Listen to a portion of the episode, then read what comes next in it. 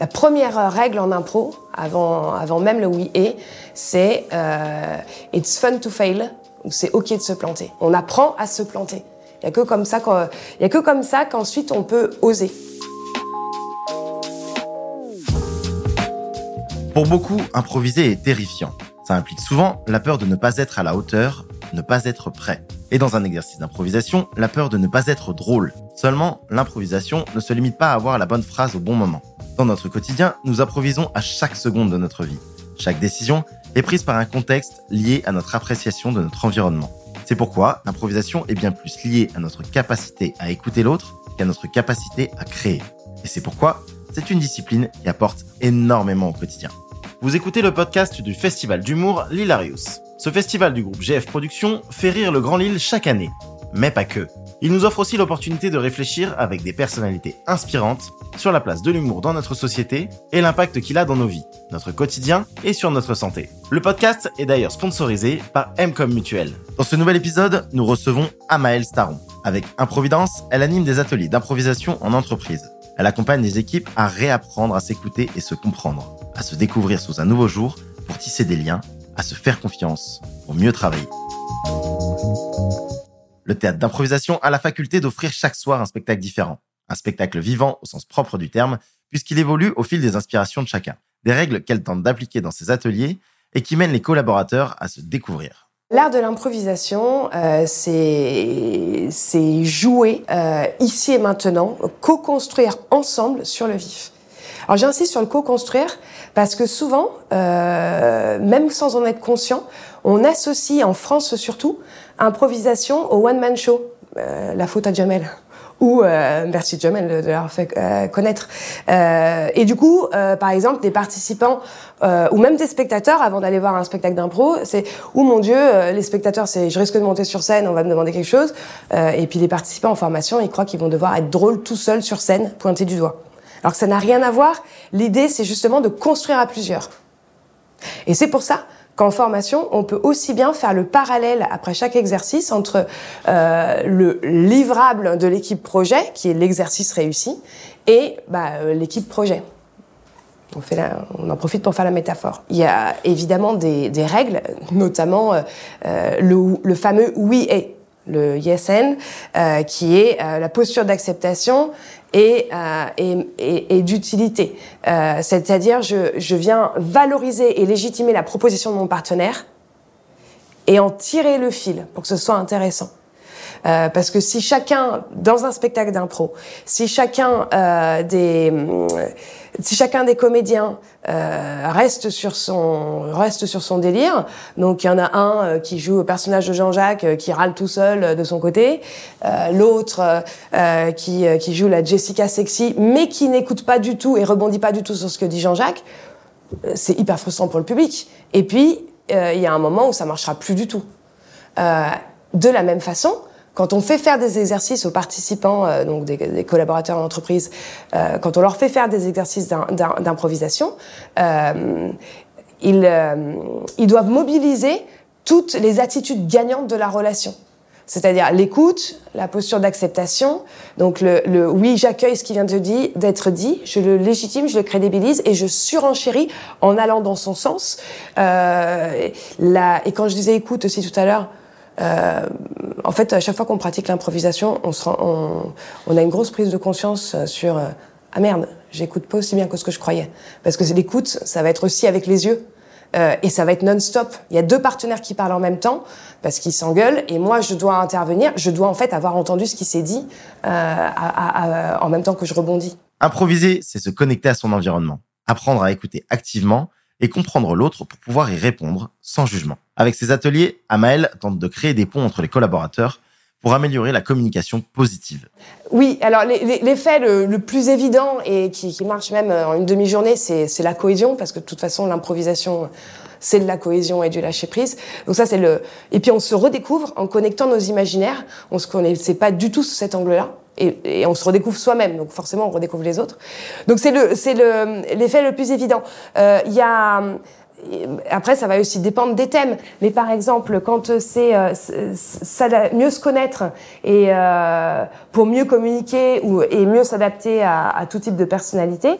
Donc là, au-delà d'exercices d'improvisation, il va y avoir aussi des, des, des jeux de rôle euh, d'écoute active où euh, le participant apprend à, à pratiquer l'écoute active avec des questions ouvertes, euh, une situation qui est pro, qui est décalé de, de, son contexte exact à lui, mais qui y ressemble, euh, et il va pratiquer l'écoute active pour euh, identifier ce qui bloque vraiment chez son interlocuteur, joué par le comédien consultant. Et eh bien ça, ça va faire des vraies prises de conscience sur l'écoute. Ah ouais, je croyais que j'écoutais bien, ou je croyais que j'allais bien chercher euh, auprès de mes collaborateurs qui vont pas bien ce qui n'allait pas. Euh, je me rends compte que bah, poser la question, ça va? Ça va bien que des questions fermées, en fait, ça n'amène à rien euh, chez l'autre s'il n'a pas envie d'être questionné ou s'il n'ose pas euh, se livrer. Alors que des, des, des questions, déjà, euh, à un bon moment, à un bon endroit, en s'adaptant au canal de communication de l'autre, des questions ouvertes où je, je ne montre aucun jugement. Parce que ça, l'écoute active, c'est aussi de ne montrer aucun jugement, ce qui est dur au quotidien. Euh, il y a un collaborateur, euh, on supporte pas le fait qu'on, de notre point de vue, il est super fainéant, il avance pas. Euh, c'est, c'est difficile de dire. Ça va euh, Tu as besoin de plus de temps euh, C'est difficile d'arriver à le faire de manière complètement neutre, quoi. Donc là, j'ai souvent le retour, ah ouais, là on, on s'écoute mieux.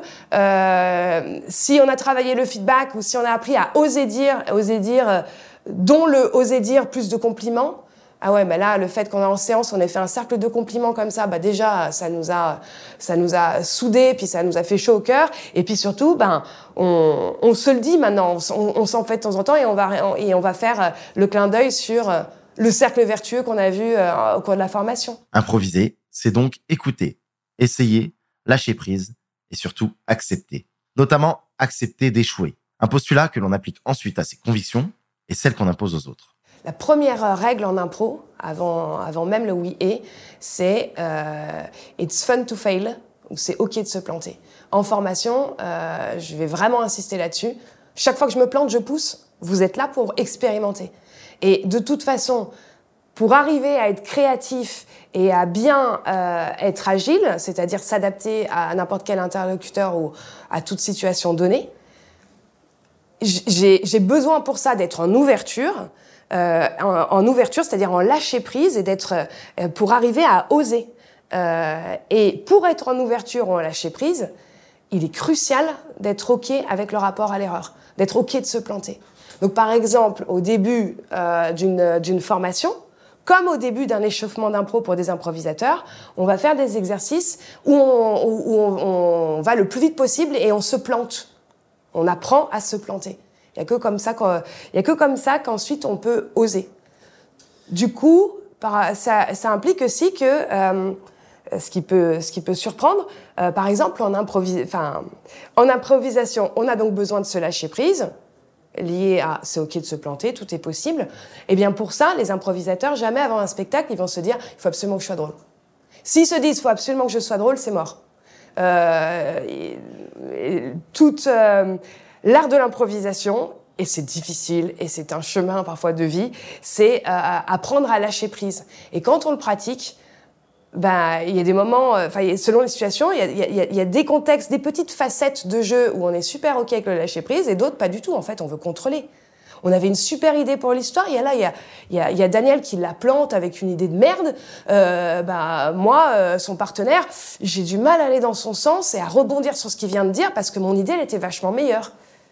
Et du coup, tout ce que les, euh, ce que les participants en fait ils vivent en formation, c'est des exercices de co-construction euh, pour qu'ils identifient euh, dans l'action et dans le jeu les ressorts comportementaux qui leur permettent de réussir cet exercice. Et après l'exercice, on fait un débrief, ben voilà, comment vous êtes senti, de, de quoi êtes-vous fier, qu'est-ce que vous avez réussi, et on va faire le pont euh, entre ce qu'ils ont réussi là et quel lien ils peuvent faire avec leur métier et comment ce serait encore plus simple si dans leur métier au quotidien, on arrivait à être au service de l'efficacité collective, au service de l'équipe, alors qu'on est tous naturellement, et c'est humain, et puis en plus on a tous beaucoup de pression.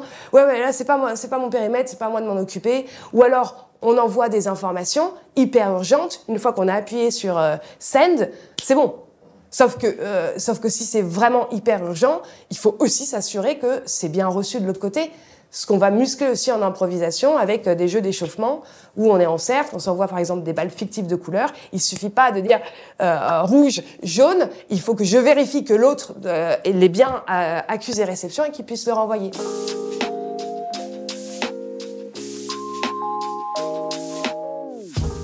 Venez d'écouter un podcast du festival L'Hilarius sponsorisé par Mcom Mutuel. Si ce podcast vous a plu, vous pouvez vous abonner sur toutes les plateformes de streaming. Et pour plus de contenus similaires et exclusifs, suivez le festival Lilarius sur les pages Instagram et Facebook et sur la chaîne YouTube de Lilarius. On vous dit à très vite et surtout, n'oubliez pas de rigoler. C'est bon pour la santé.